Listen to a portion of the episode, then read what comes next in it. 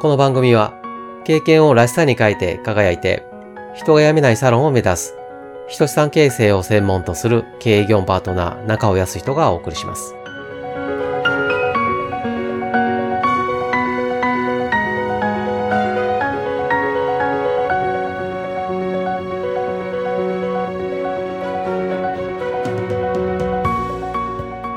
コミュニケーションが大事。コミュニケーションをとって人間関係を深めようとはよく言われます。組織でもチームワークを高めるためにもっとコミュニケーションを取るように言ったり、また言われたりすることがあると思います。でも改めて考えてみるとコミュニケーションを取るとは具体的にどういうことなんでしょうか？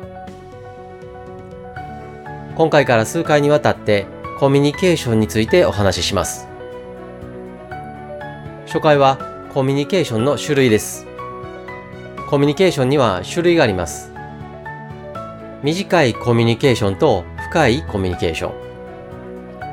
伝えるコミュニケーションと聞くコミュニケーションがあります。そして、これらの組み合わせで合計4つのコミュニケーションに分類されます。短く伝えるコミュニケーション。短く聞くコミュニケーション。深く伝えるコミュニケーション。深く聞くコミュニケーション。大切なのは、これら4種類を使い分けることです。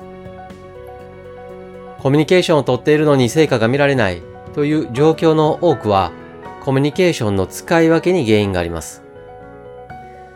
4種類の使い分けについては次回以降に詳しくお話ししていきます。